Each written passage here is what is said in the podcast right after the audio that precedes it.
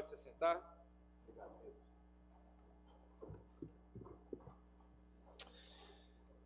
Como é bom, irmão, sabermos que o culto que prestamos ao Senhor nessa noite, como cantamos, oramos e temos aprendido, é um culto cujo Espírito Santo de Deus sopra, ele sopra verdades, sopra a vida dele por meio da palavra que estamos aprendendo, estamos buscando viver também. Nós estamos ah, sendo ensinados semana após semana a crer e a viver este evangelho. Irmãos, vamos abrir então a palavra do Senhor no evangelho de Marcos, capítulo 6 os versículos 30 a 43. Segundo livro do Novo Testamento, Marcos, capítulo 6, versículos 30 a 44, perdão, 6, 30 a 44. E que o Espírito que sopra vida e verdade, ele desde já esteja fazendo isso também na leitura da Santa Palavra do Senhor, que é poderosa para nos nutrir espiritualmente. Então, o Senhor assim nos diz nessa noite. Voltaram os apóstolos à presença de Jesus e lhe relataram tudo quanto haviam feito e ensinado. E ele lhes disse: Vinde repousar um pouco à parte, num lugar deserto, porque eles não tinham tempo nem para comer, visto serem numerosos os que iam e vinham. Então foram sós no barco para um lugar solitário. Muitos, porém, os viram partir e, reconhecendo-os, correram para lá a pé de todas as cidades e chegaram antes deles. Ao desembarcar, viu Jesus uma grande multidão e compadeceu-se deles, porque eram como ovelhas que não têm pastor, e passou a ensinar-lhes muitas coisas. Em declinando a tarde, vieram os discípulos a Jesus e lhe disseram: É deserto este lugar e já avançada a hora. Despede-os para que, passando pelos campos ao redor e pelas aldeias, comprem para si o que comer. Porém ele lhes respondeu: Dai-lhes vós mesmos de comer. Disseram-lhe: Iremos comprar duzentos denários de pão para lhes dar de comer? E ele lhes disse: Quantos pães tendes? E de ver. E sabendo eles, responderam: Cinco pães e dois peixes. Então Jesus lhes ordenou que todos se assentassem em grupos sobre a relva verde e o fizeram, repartindo-se em grupos de cem em cem e de cinquenta em cinquenta. Tomando ele os cinco pães e os dois peixes, erguendo os olhos ao céu, os abençoou e, partindo os pães, deu-os aos discípulos para que os distribuíssem, e por todos repartiu também os dois peixes. Todos comeram e se fartaram e ainda recolheram doze cestos cheios de pedaços de pão e de peixe. Os que comeram dos pães eram cinco mil homens. Até aqui a palavra do Senhor. Vamos orar. Senhor, a tua santa lei, ela é verdade, vida e alimento seguro para nós nessa noite. Queremos aprender de ti, Senhor. Então, ministra a tua verdade entre nós e dá-nos a capacidade de ouvir a tua voz e apreciá-la crer nela e obedecê-la. Queremos, Senhor, andar segundo a tua vontade para as nossas vidas. Faz isso, Senhor, com teu povo, com teu rebanho. Esta é a tua igreja, em nome de Jesus. Amém. Meus irmãos, a dica do sermão para as crianças. Crianças, vocês estão aí, vocês têm a pranchetinha para vocês desenharem. Vocês vão desenhar, tá? Porque está ligado ao nosso irmão, desenha assim uma mesa de café da manhã, tá? Bem farta bem bonita, mas no centro dessa mesa você vai botar aquele alimento que tudo que é brasileiro gosta de comer. Você vai botar um pão, tá joia? E você pode é, desenhar esse pão assim, do jeito que você gosta de comer. Você pode botar mortadela nele, tá? Pode botar manteiga no pão, pode botar um pão bem, bem bonito assim. Depois você vem mostrar para mim esse, esse pão gostoso, tá? Meus irmãos, hoje pela manhã eu falei que um dos motivos que leva as pessoas a saírem dos seus lares, dos seus países e migrarem para uma nova terra, podem ser motivos variados. Hoje a gente vê muitos movimentos migratórios e ao longo da história da igreja, inclusive, perseguição religiosa, busca de melhores condições de vida para a sua família. Mas um desses motivos que certamente movimenta populações inteiras é fome. Fome. Meus irmãos, fome é assunto sério. Eu vou fazer uma pergunta para você. Você já passou fome? Fome? Fome, fome? Aqui eu não estou falando de você apenas ficar sem o café da manhã ou sem o almoço, às vezes aquele jejum que a gente faz, mas fome, fome. Alguns irmãos aqui têm histórias é, muito tristes para compartilhar das suas origens, dos locais onde vieram, ah, que seus pais, suas famílias tiveram que ali fazer aquele cálculo de literalmente separar os grãos do arroz e do feijão e fazer, bota água e, e, e faz valer para ver se consegue alimentar todo mundo na família. Meus irmãos, fome é assunto sério. Eu sei de, que você sabe disso, porque nós mesmos, quando perdemos uma das nossas refeições, tem gente que já perde o humor, não é verdade? Você ficar sem o seu almoço, ficar sem o seu lanchinho da tarde, ah, não só o seu humor varia, mas a pressão vai lá embaixo, o corpo já começa a sentir os efeitos daquilo, e não é muito legal. Meus irmãos, infelizmente, num mundo caído, atingido como pelo pecado, várias pessoas não têm o que comer regularmente, ou pelo menos não têm as quantidades com as quais eu e você estamos habituados diariamente, as calorias que são tão importantes para nos manter de pé e ativos. E isso, sem dúvida, tem levado ao redor do mundo vários movimentos sociais a tentarem suprir a questão da fome no mundo. Se você for entrar aí nos, ah, nos grandes movimentos, nos sites, ah, na própria ONU, na Unicef, você vai ver que a causa da fome é o que move muita gente a se envolver com as nações subdesenvolvidas, aos grupos ah, que são afligidos. E, meus irmãos, eu acho que só alguém que é tolo é, pensaria que a fome não é um assunto importante. E veja, eu não estou tentando politizar absolutamente nada, tá bom, meus irmãos? É simplesmente um reconhecimento de uma realidade do mundo. Mas mais tolo é quem pensa que a fome física é o maior de todos os problemas do ser humano. Porque você pode até alimentar uma pessoa, você pode nutri-la, você pode encher a barriguinha dela com as coisas que ela precisa comer e as coisas que ela gosta de comer, mas ainda assim ela pode lidar com fomes muito mais profundas e muito mais sérias que não resolvem o problema dela. Meus irmãos, esse texto de hoje fala sobre fome real, fome espiritual, fome que afasta as pessoas do Criador. Mas também, meus irmãos, o texto de hoje é sobre a esperança desse que é o pão, desse que pode nutrir, que pode alcançar os perdidos e transformar a sua existência por meio de suprir o homem daquilo que ele realmente mais precisa. E esse texto, num milagre tão conhecido, tem detalhes que nos ensinam sobre a forma como o Evangelho sacia a fome de todo homem. Nós vamos ver isso de duas maneiras. Primeiro, que o pastoreio de perdidos é uma prioridade daquele que sacia. E segundo lugar, que ele nos convoca para a distribuição do pão que desce do céu. Então vejamos primeiro esse pastoreio de perdidos como uma prioridade para Deus. Nós, na semana passada, nós acabamos de ler ah, e estudar aquela história que é um interregno sobre a morte de João Batista. Uma história que nos é contada por Marcos para nos lembrar que o caminho de Cristo e o caminho do seu povo é um caminho que lidaria com o sofrimento. Assim como João Batista literalmente perdeu sua cabeça, nós, a semelhança do Cristo, teríamos um caminho difícil nesse mundo. O Senhor Jesus Cristo estava tentando situar realisticamente os discípulos na sua missão. Ele havia acabado de convocar e de dar as instruções aos doze para que eles fossem, em nome de Cristo, às vilas e às cidades da Judéia, pregando o evangelho do reino, pregando o arrependimento e fazendo isso na autoridade de Cristo, fazendo sinais, prodígios, exorcizando demônios. Mas Jesus falou: não vai ser fácil.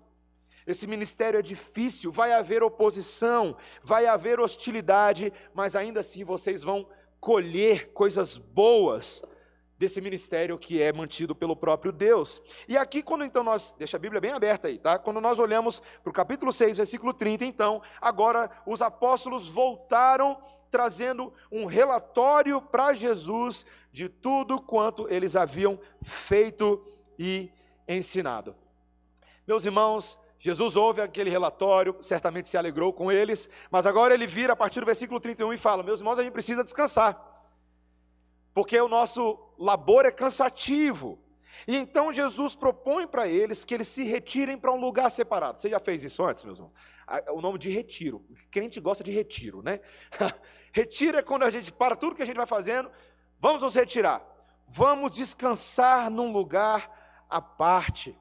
E Jesus propõe que eles vão para uma área isolada, para uma área desértica, para que ali eles possam descansar de fato, porque o texto vai nos dizer que eles não tinham nem tempo para comer. Você viu aí?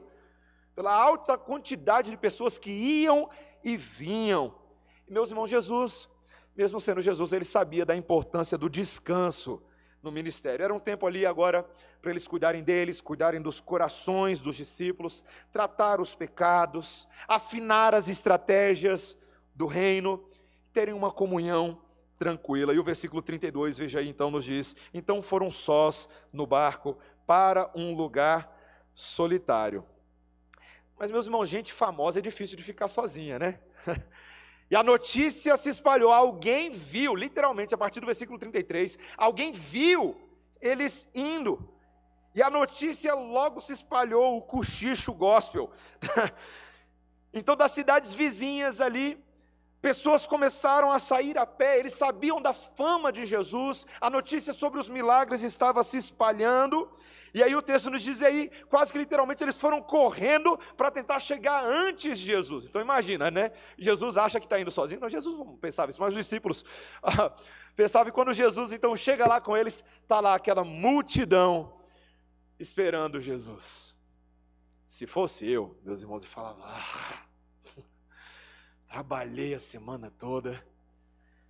Mas não foi isso que Jesus fez. O texto vai nos dizer, meus irmãos, que quando Jesus viu aquela grande multidão, o coração dele se compadeceu. Você viu aí o que está escrito no versículo 34? Olha aí, e compadeceu-se deles, por quê? Porque eram como ovelhas que não têm pastor. Meus irmãos, a verdade é que Jesus olha para essas pessoas, mas não apenas com os olhos humanos, os olhos externos. Ele enxerga a situação espiritual daqueles homens e daquelas mulheres que vieram atrás dele. Eram pessoas perdidas, ovelhas da casa de Israel sem direção, que estavam seguindo o curso dos seus próprios corações, que estavam distantes de Deus. Meus irmãos, a verdade é que o Senhor Jesus Cristo sabia que o antigo Israel havia sido abandonado por líderes infiéis, por pastores que pensavam mais em si mesmos do que nas ovelhas que lhes foram confiadas. Os próprios profetas da antiga aliança já antecipavam que os líderes eram assim, seriam assim. Profetas como Ezequiel, como Jeremias denunciaram essa liderança autocentrada. Por exemplo, Jeremias capítulo 50, versículo 6, se você depois ler lá, você vai ver as palavras de Jeremias, quando Deus, por meio da boca do profeta, disse: O meu povo tem sido de ovelhas perdidas, seus pastores as fizeram errar e as deixaram desviar para os montes, do monte passaram ao outeiro e esqueceram-se do seu redil. Era isso que Jesus estava vendo, gente perdida. Meus irmãos, tem, de vez em quando, quando você vê coisas perdidas, comove a gente. Por exemplo, animaizinhos perdidos. Já, já percebeu como isso comove a gente? Quando você vê aquele, aquele cachorro até bonitinho, ajeitado na rua, ele está com a coleirinha do dono dele, mas perdido. Cachorro perdido, a gente fica preocupado, né? Ele está lá, e, e o cachorro é diferente do gato, né? O cachorro fica perdido mesmo, fica perdido de verdade. Fica lá bobão, cheirando planta, andando.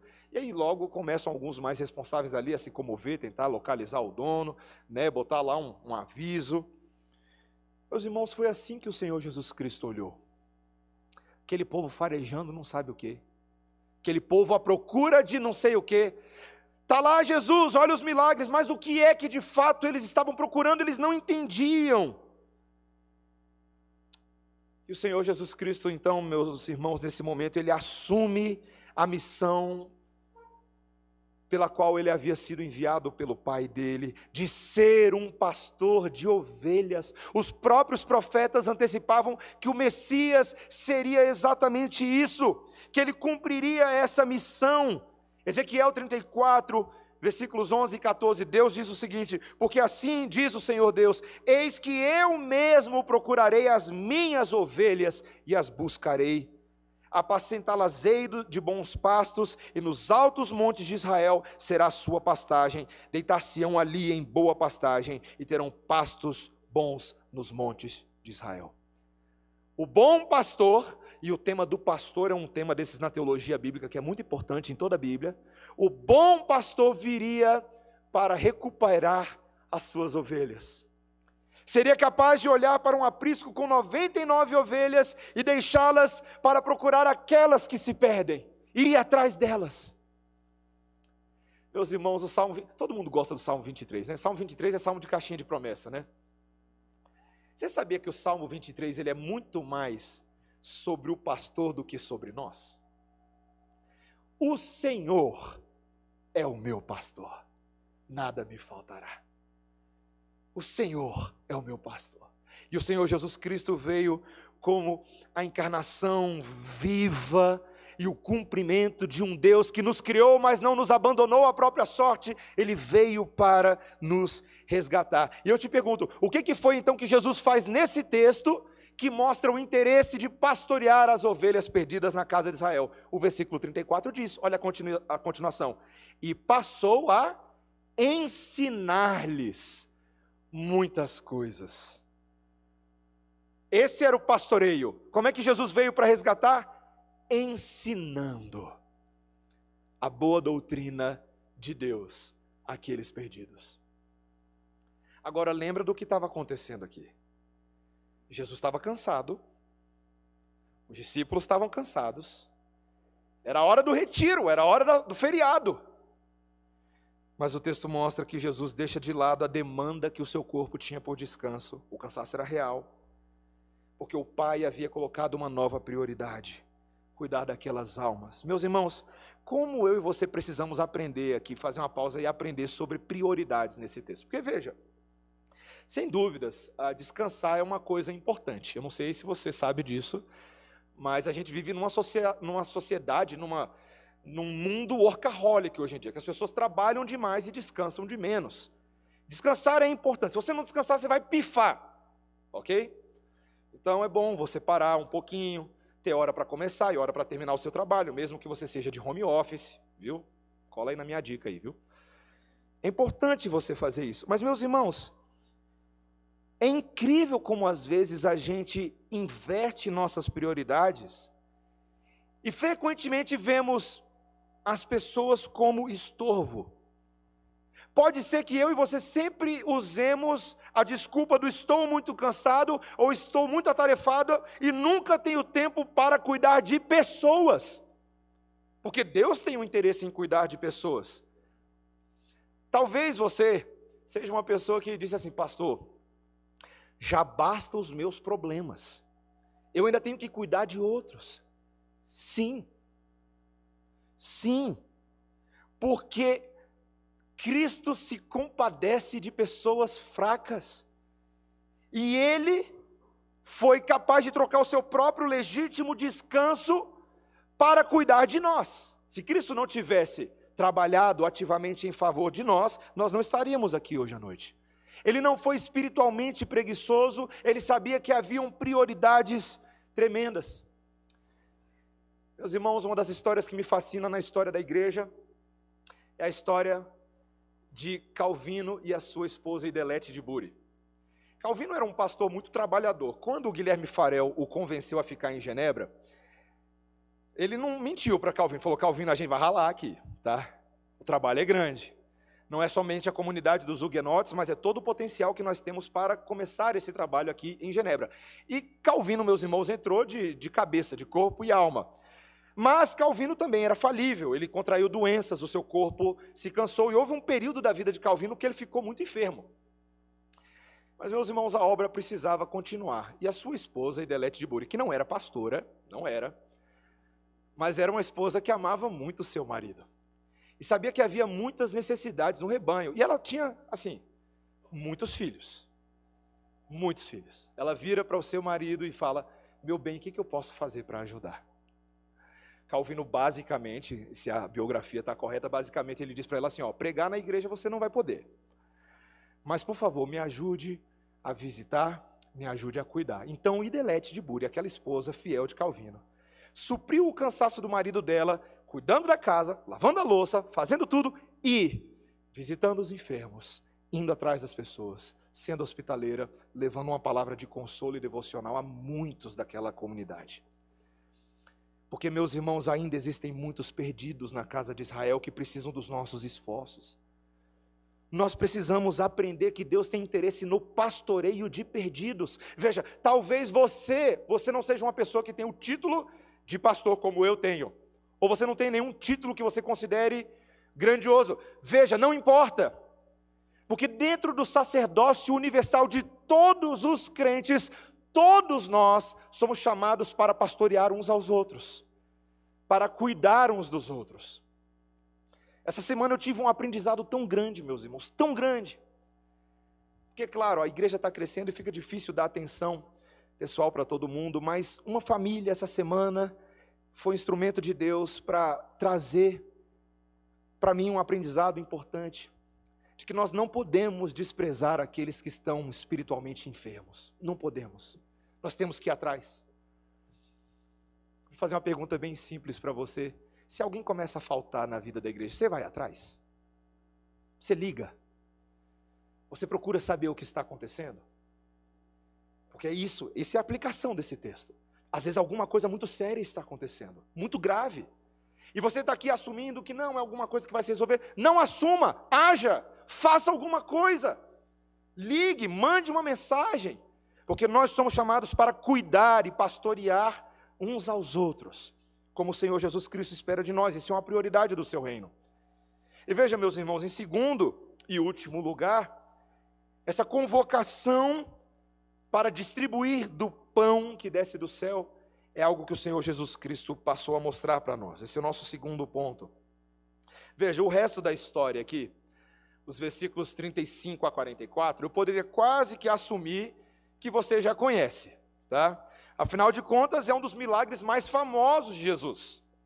O milagre da multiplicação dos pães. E se eu até perguntasse para você aqui, para você recontar de cabeça, aí, parafraseando esses versículos, talvez até você conseguiria, né? se lembrando aí de alguns elementos. Não é bem, pastor? Até onde eu lembro, né? você pode aí colar aí, eu estou só parafraseando, tá? É, então estava ficando tarde naquele dia, Jesus estava ali ensinando, e os discípulos falaram: Ó oh, Jesus, manda as multidões embora, para que eles possam ir aos campos, aos povoados, para ver se eles compram, compram alguma coisa para eles comerem, né? O dia vai acabando, a fome vai chegando. Isso é com todo mundo. E aí então, pastor, eu acho que Jesus virou para eles e falou assim: ó, quantos pães e quantos peixes vocês têm aí? Né? Conta. Aí eles foram lá verificar, ó, nós temos cinco pães, nós temos dois peixes, verifiquem. Então, até onde você lembra da história, Jesus pegou aqueles cinco pães e os dois peixes, ele olhou para o céu, ele os abençoou e ele multiplicou. E ele fez aquele milagre, todo mundo comeu, foi bastante comida, todo mundo ficou com a barriguinha cheia, né? E aí você lembra da história e eu pergunto, tá, o que, que significa essa história? E aí você talvez pense assim, bom, como muitos pensam, que devemos alimentar as pessoas, fazer o mesmo. Talvez tenha uma implicação social aqui. E alguns vão até tirar disso que Jesus era basicamente um, um reformador social, e se ele fazia isso, portanto, esse é, essa é a nossa missão, nós devemos fazer isso, isso é o que nós temos que fazer pelas pessoas. Meus irmãos, não há dúvida de que a pregação do Evangelho tem implicações sociais. Mas a verdadeira doutrina de Cristo neste texto e nesse milagre está nos detalhes do texto que você não pode ignorar. E eu quero aqui antecipar, e eu vou tentar provar essa minha tese para você nessa segunda parte.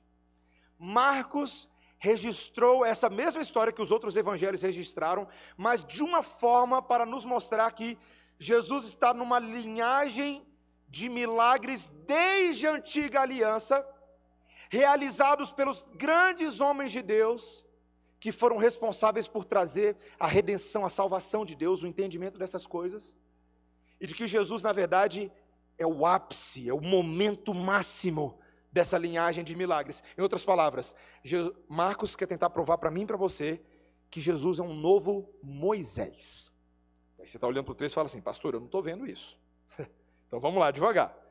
No versículo 35, você vai perceber um detalhe aí que você não pode ignorar. Em declinando a tarde, vieram os discípulos a Jesus e lhe disseram: É o quê? Deserto este lugar. É deserto este lugar. Meus irmãos, Jesus poderia ter escolhido várias estalagens, Mas por que, que Jesus quis escolher um lugar desértico? Por que, que ele quis escolher um lugar em que os recursos são escassos, em que a água é pouca e que você não pode depender muito da terra onde você está? Você está vendo aí o, o cenário que ele está preparando? Quando você ouve a palavra deserto, você só lembra de um na Bíblia. Segundo lugar, você vai ver aí um contraste entre a postura dos discípulos com a postura de Jesus diante do problema. Ele faz uma proposta para eles no versículo 37, olha aí. Dai-lhes vós mesmos de comer. Quando eles levantam o problema, Jesus fala: vocês vão lá e resolvem esse problema. Mas a reação deles foi basicamente: Senhor, como assim? Olha o que, que eles falam aí: iremos comprar 200 denários de pão para lhes dar de comer. Eu sei que você não sabe quantos 200 denários valem, mas basicamente eles falaram: a gente vai precisar de muito dinheiro para comprar comida para todo esse povo.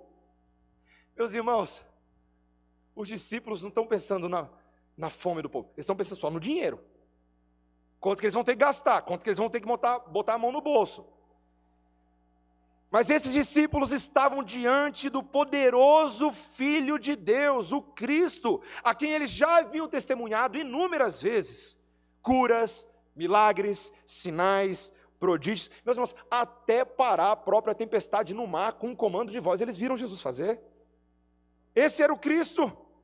E ainda assim eles estavam incrédulos quanto ao que poderia ser feito nessa situação.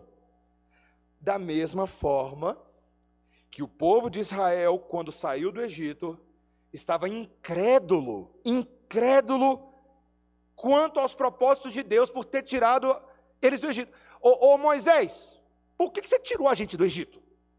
Porque veja, Moisés, eu sei que eu era escravo lá, mas pelo menos eu tinha café da manhã, eu tinha almoço, eu tinha jantar eu tinha os recursos básicos de subsistência para mim e para minha família. E aí começou aquele, aquele mimimi israelita que você conhece. Ai, que saudade das cebolas do Egito. Ai, como era bom aquele hambúrguer. Meus irmãos, reclamavam, murmuravam e eram incrédulos quanto ao que Deus poderia fazer. Mas, meus irmãos, esse novo Moisés, Jesus, ele puxa a responsabilidade para ele mesmo e quando ele pega cinco pães e dois peixes, o texto vai nos dizer no versículo 39, olha aí.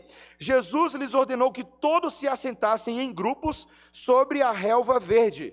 E o fizeram, repartindo-se em grupos de cem em cem e de cinquenta em cinquenta. Talvez pareça só uma informação aleatória para você, mas Moisés havia feito exatamente a mesma coisa. Certa ocasião, Moisés precisou ah, dividir os líderes por grupos de pessoas. E lá em Êxodo vai nos dizer que Moisés fez todo mundo sentar e ele separou os grupos por cabeças de mil, por cabeças de cem, por cabeças de cinquenta.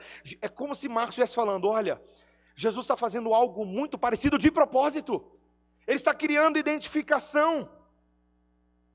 E então, meus irmãos, quando Jesus toma os pães e os peixes nas mãos, ele direciona os seus olhos ao céu, e ali abençoa e ele distribui aquele alimento.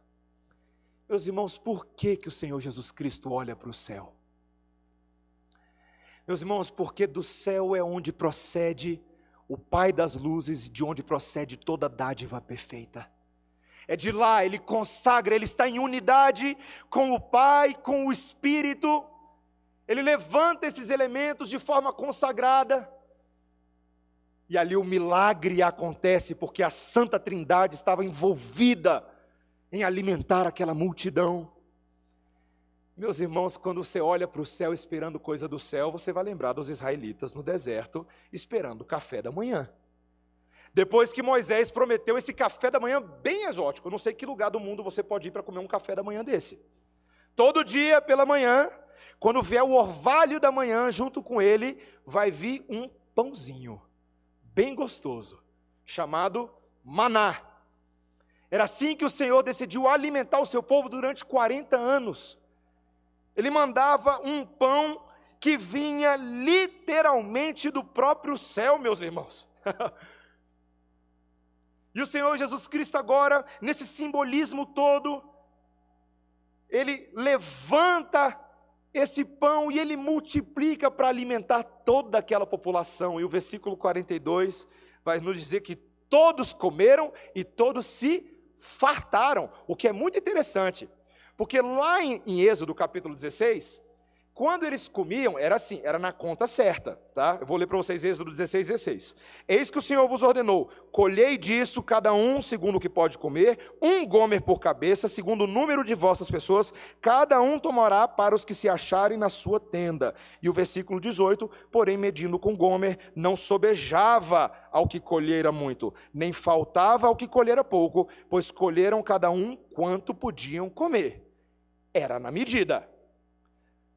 O milagre em Moisés era na medida, mas o milagre em Jesus foi na fartura. É como se Marcos estivesse mostrando para a gente: esse que vem depois que Moisés é maior do que Moisés, é superior a ele. Ele é um profeta, o próprio Moisés disse, Deuteronômio capítulo 18, versículo 15: virá um profeta maior do que eu. O próprio Moisés disse: era esse o Filho de Deus. Meus irmãos, essas informações já seriam suficientes para provar que esse Jesus é o profeta a respeito de quem Moisés estava falando. Mas Marcos ainda registra um detalhe no versículo 43. Olha aí. Que os discípulos recolheram o quê? Doze cestos cheios de pedaço de pão e peixe. Ah, meus irmãos, eu amo tanto teologia bíblica. Eu adoro esses momentos de curiosidade, assim, eu fico todo aluçado. Doze cestos. Você lê essa informação lá? Você está fazendo sua devocional lá, dia a dia? Você não acha que é nada, né? Ah, doze cestos. Meus irmãos, doze cestos é exatamente a quantidade de tribos em Israel que estavam sob a liderança de Moisés. Doze é exatamente o número de apóstolos que Jesus chamou para cumprir o seu ministério. Doze na Bíblia, o tempo inteiro, representa a totalidade do povo de Deus que está sendo alcançado pelo governo do verdadeiro Moisés. Doze representa o número total dos eleitos, até lá em Apocalipse, que são alcançados pelo pão da vida. Doze não é à toa, meu irmão e minha irmã. Doze não é à toa. Doze é, é a cereja final do bolo que nos lembra que o bom pastor é o próprio pão. Ele é o próprio pão que desceu do céu para nos saciar. Maná com pernas. É Jesus. Meus irmãos, veja,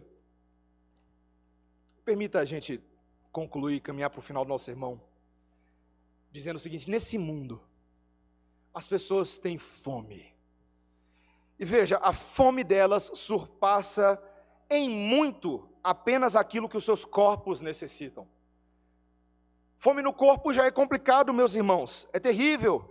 Mas as pessoas que não conhecem o Criador, elas têm fome de entendimento elas têm fome de significado, elas têm fome de identidade, elas têm fome de sentido para as suas vidas, porque o seu vazio existencial, sua fome é terrível, é um buraco sem fundo. Sabe quando a gente fala assim que o estômago às vezes é um buraco sem fundo? Porque, meus irmãos, literalmente, literalmente, me permita essa, essa analogia, existe uma lombriga das trevas dentro dessas pessoas que vão sugando sua vida, sua existência. E quando pessoas esfomeadas estão com fome, sabe o que elas vão fazer? Elas vão tentar comer alguma coisa para suprir esse vazio. O problema é que elas não conhecem o alimento. Então elas vão literalmente comer lixo, achando que estão comendo comida de verdade. Se elas não têm entendimento, elas vão se alimentar da sabedoria desse mundo, dos gurus, dos filósofos, das ideologias elas vão se, elas vão transformar os seus candidatos políticos em messias pessoais para suprir sua existência. Vão torcer para eles mais do que time de futebol. Se elas não têm significado nem identidade, elas vão tentar se ocultar atrás de uma autoimagem falsa, elas vão se projetar para as pessoas de formas completamente irreais fantasiosas, tentando parecer que estão alimentadas, mas na verdade estão mortas por dentro. Lembro-me, alguns anos atrás, uma matéria de uma moça no interior de Minas Gerais, e a matéria era basicamente que essa moça, nova, adolescente, ah, infelizmente havia tomado sua própria vida, e, e eu lembro que tinha alguns depoimentos naquela matéria que me chamaram muita atenção, porque as pessoas da família, as pessoas da comunidade onde ela fala, mas ela era tão bonita, ela era tão joia, uma menina tão legal.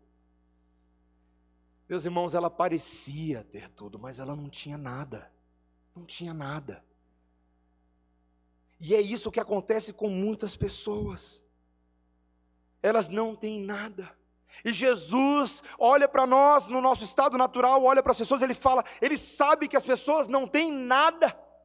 E é por isso que quando ele veio, ele não veio para nos oferecer uma ideologia, um comportamento, um estilo de vida, ele veio para oferecer a si mesmo por nós.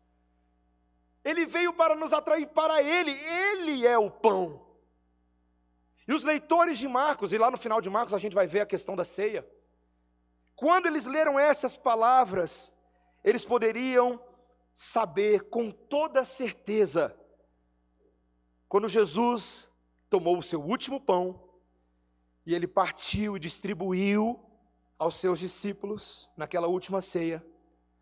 Lá em Marcos 14, 22, o texto vai nos lembrar que ele deu graças e antes de dá-lo aos seus discípulos para comer, ele disse: Isto é o meu corpo que é dado por vós.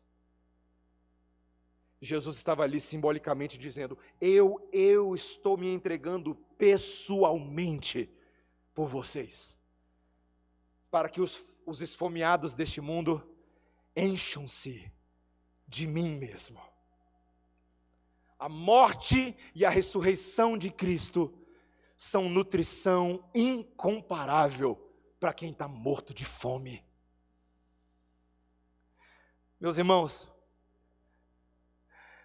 um famoso teólogo já havia dito que pregar o Evangelho é basicamente um faminto dizendo a outro faminto: Eu encontrei pão, vamos lá, vamos lá, eu encontrei pão, vamos comer. Como a mulher samaritana, quando foi saciada por Jesus, ela volta na sua cidade e ela diz: Veja bem, eu acho, eu acho que eu encontrei o Messias, vamos lá ver.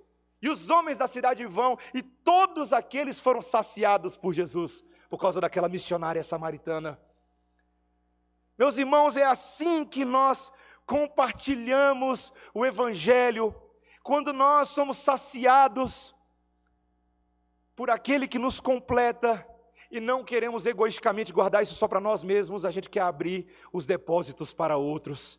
A dispensa está aberta. Meus irmãos, veja, eu quero fechar meu sermão com uma última ilustração. Eu sei que você já deve ter ficado ah, fascinado, tentando pensar como deveria ser o gosto daquele maná que os israelitas comeram no deserto. Você já pensou nisso antes? Já, já gastou um tempinho pensando sobre isso? Porque afinal de contas, se você parar para pensar, era uma comida que vinha diretamente do próprio céu. Preparado nas cozinhas celestiais pelos melhores cozinheiros do universo. Então, meu amigo, devia ser um pão gourmet daqueles. Tá? Veja, se essa é a sua curiosidade, talvez um dia o Senhor nos mate a curiosidade, mas deixe eu falar uma coisa para vocês. Lembre-se o quão superior é o sabor do maná com pernas que desceu do céu. E se você quer saber, você quer lembrar do sabor dele na sua boca espiritual agora mesmo, deixa eu te ajudar. Vinde a mim, todos os que estão cansados e sobrecarregados, e eu vos aliviarei. Tomai sobre vós o meu jugo e aprendei de mim, porque sou manso e humilde de coração, e achareis descanso para a vossa alma, porque o meu jugo é suave e o meu fardo é leve.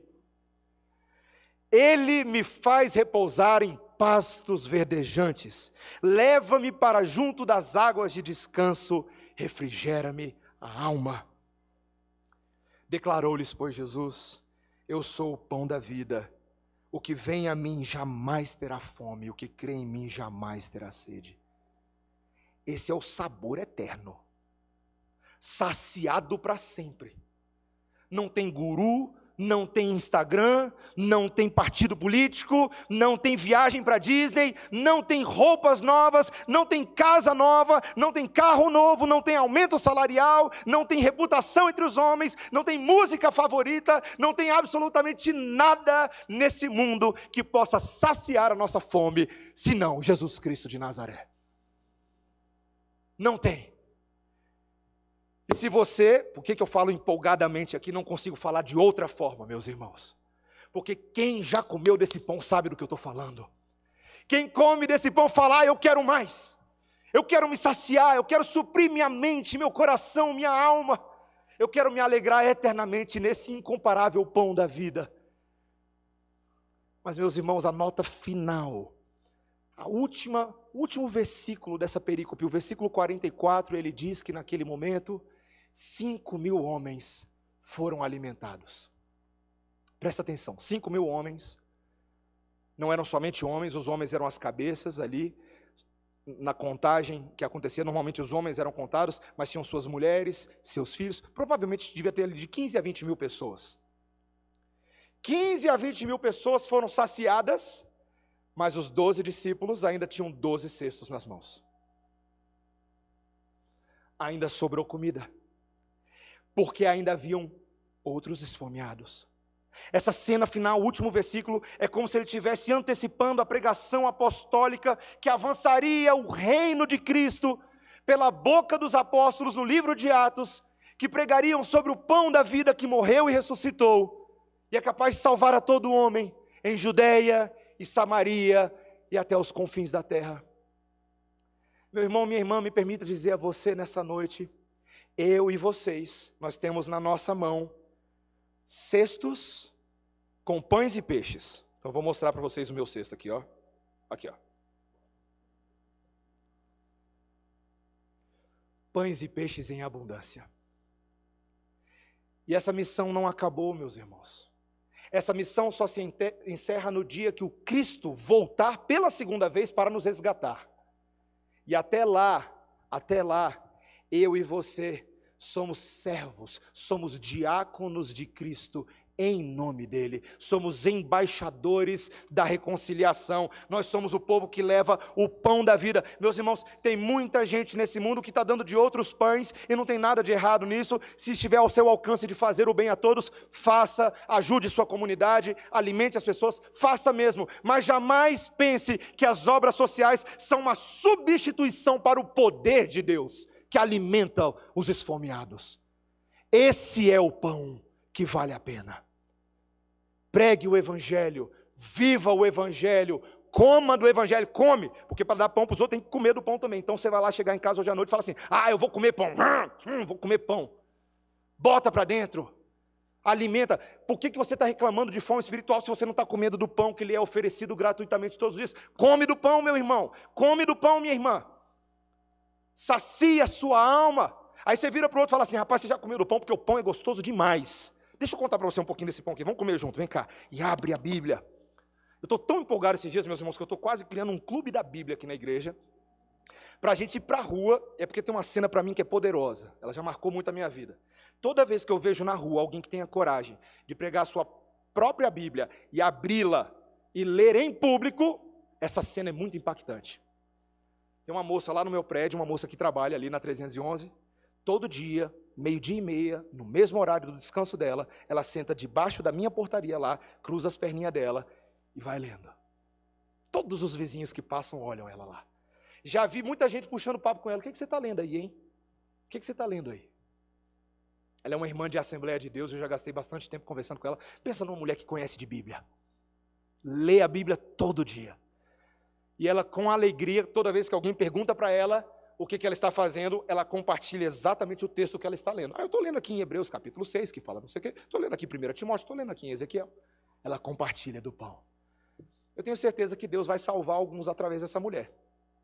Ele vai. Essa semente jogada aí vai salvar muitos.